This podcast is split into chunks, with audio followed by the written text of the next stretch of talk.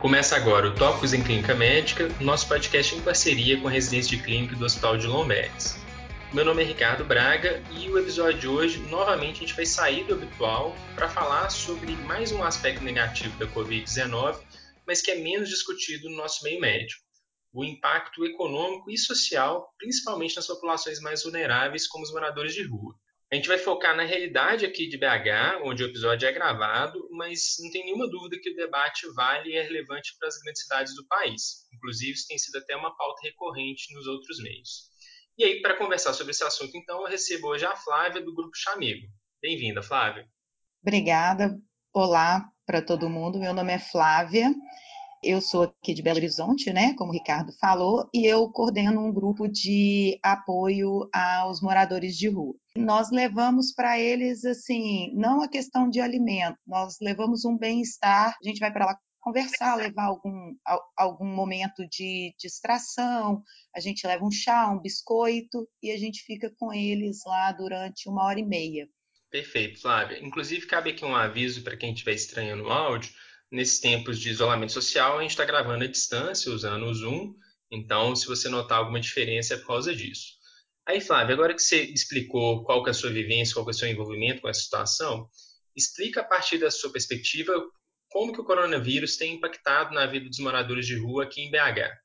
O que acontece? Agora a gente já tem aí praticamente um mês, né, da, do início da quarentena, de repente sumiram todos os grupos, que em Belo Horizonte o número de grupos que praticam né, algum tipo de ação direcionada a essa população de rua é muito grande.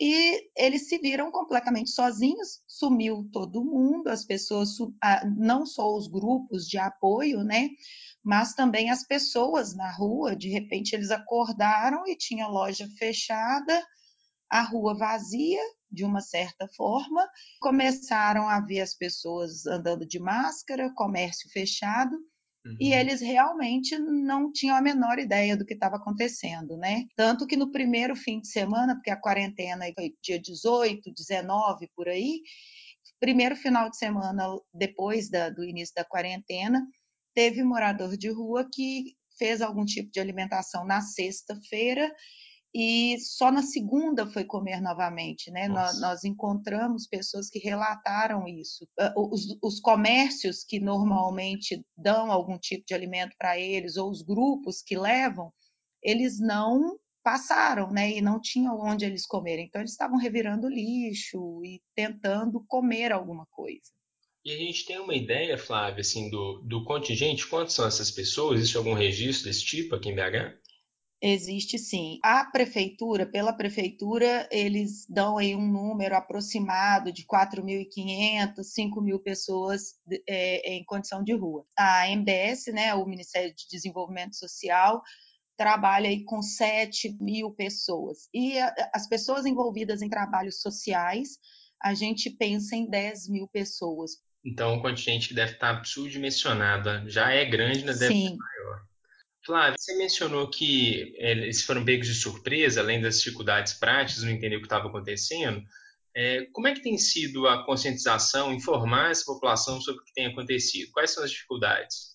A princípio, né, logo no início, que nós não podíamos, aliás, continuamos sem poder sair de casa, essa é a indicação, mas que a gente ficou sem direcionamento, a nossa primeira prática foi mandar um carro de som alguns, algumas lideranças, né? Nós, é, nós nos juntamos com a, a, Rede Solidária, que é uma rede de apoio que tem algumas lideranças de trabalho social aqui em BH, e a gente mandou um carro de som passar nos locais de principal aglomeração, assim, né, de maior aglomeração de, de dessas pessoas, dessa população, uhum. falando com eles muito por alto do que estava acontecendo. Nesse momento agora, que as coisas, né, algumas coisas já conseguiram ser acertadas, é, tem grupo levando informativo, mas aí a gente pensa também que muitas das pessoas elas não, não têm né, a questão da leitura.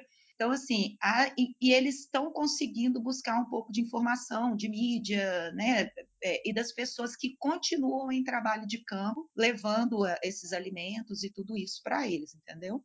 Entendi. Então ainda tem alguns grupos sendo contados. E só lembrando que a gente ainda tem um dificultador de, de conscientização, porque muitos que estão na rua estão sob efeito de droga, de bebida.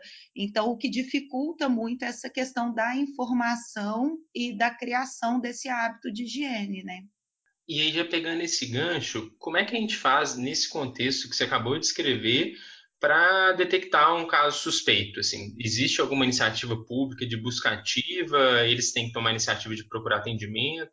A prefeitura, né, eles têm grupos de abordagem que saem às ruas, mas eles estão no trabalho aí de tentar abrigar essas pessoas. O número de vagas que tem é muito menor, assim, é imensamente menor do que o que a gente tem da população mas eles estão tentando abrigar as pessoas né, que fazem parte aí do grupo de risco e as pessoas que na rua eles estão com algum sintoma e eles são detectados ou pelos próprios moradores que acabam chamando é, uma assistência, ou então dentro dos abrigos e dos locais né, que estão acolhendo essas pessoas, quando tem o registro de suspeita, eles são encaminhados. E a gente tem, por exemplo, a, tá, a prefeitura tem uma parceria com o SESC de Venda Nova, que lá tem é, lugar para cerca de 300 pessoas que estiverem é, com suspeita poderem ficar em isolamento lá.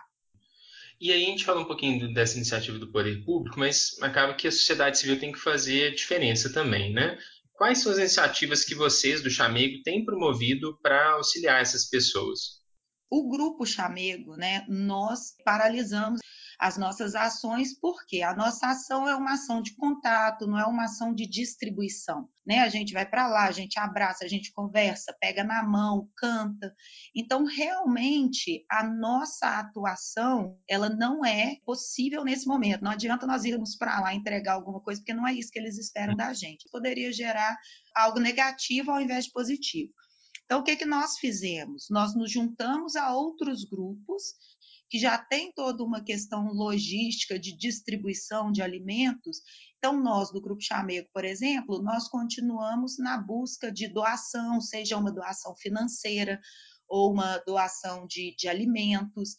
A gente incentiva e dá, e dá material para que esses grupos que estão indo às ruas é, entregar comida possam ter como fazer isso. Né? Então, a gente está distribuindo kits de higiene pessoal, marmitex e cestas básicas, porque a população também que não é de rua, mas é de vila, aglomerado, é, favelas, instituições. Então, a gente entrega, por exemplo, uma cesta básica, porque eles têm condição de preparo.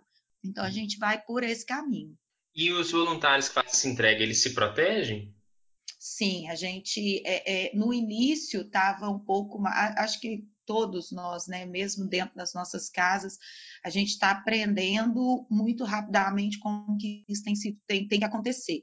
Então, hoje, por exemplo, é a atuação de alguns grupos, igual o grupo da, da Trupe Curativo, que sai com uma ação de uma distribuição de mais ou menos 200 marmitas. É, eles saem com máscara, touca, luva, é, jaleco para poder se proteger né, mantendo a distância, o pessoal do, da rede solidária, que tem uma distribuição bem maior, para o voluntário participar, ele tem que estar usando os EPIs é, pedidos, né? Então uhum. tem que estar de uhum. luva, de touca, de blusa com, com manga, calça e tudo isso.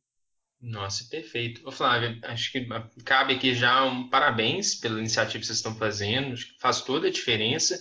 E eu aproveito também emendando isso e pergunto, para quem está ouvindo aqui agora, curtiu a iniciativa de vocês, deseja ajudar de alguma forma, como que essa pessoa pode contribuir, seja diretamente ou indiretamente?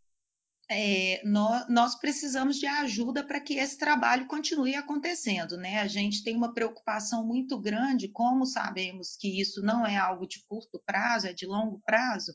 Nesse primeiro momento, tem muita gente sensibilizada e muita gente com recurso para poder, poder nos ajudar.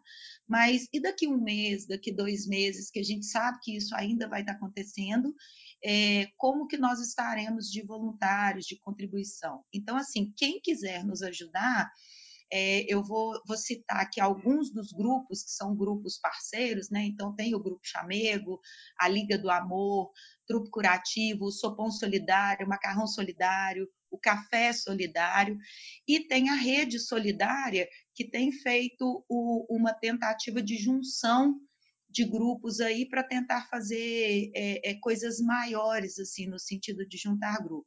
Então, você pode entrar em contato com algum de, algum alguma dessas iniciativas, né, e conversar diretamente com o responsável pelas redes sociais e tudo, é, doando valores, doando é, o seu trabalho, aí a questão do trabalho é algo olhado com bastante cuidado, né, porque a gente não quer tirar ninguém de casa no momento que o pedido é fique em casa, se não for necessário realmente.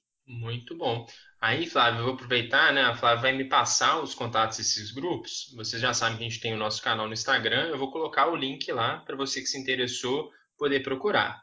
Como eu falei, isso é uma iniciativa, né? O programa de hoje fala um pouco da realidade de BH, mas existem iniciativas semelhantes no restante do país também, né, Flávio? Sim, igual em, em, São Paulo, eu tive a oportunidade nas férias de fim de ano, é, numa viagem minha, conhecer uma iniciativa lá de São Paulo, que é o Pimp My Carroça, que é um grupo que dá apoio aos carroceiros, né, aos, aos coletores de material reciclado, que é uma, assim, uma iniciativa sensacional. Eles estão distribuindo para eles é, garrafinhas com água e sabão para eles poderem fazer a higienização e doando, né, questão de alimentos, dando um suporte para eles. Perfeito, Flávio. Flávio, agradeço demais sua participação no podcast, ceder seu tempo. Muito obrigado.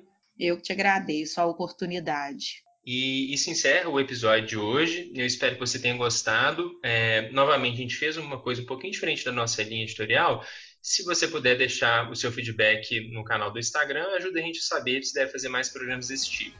Lá também vai constar, como eu já falei, o link para as iniciativas que a Flávia citou. Muito obrigado e até a próxima semana.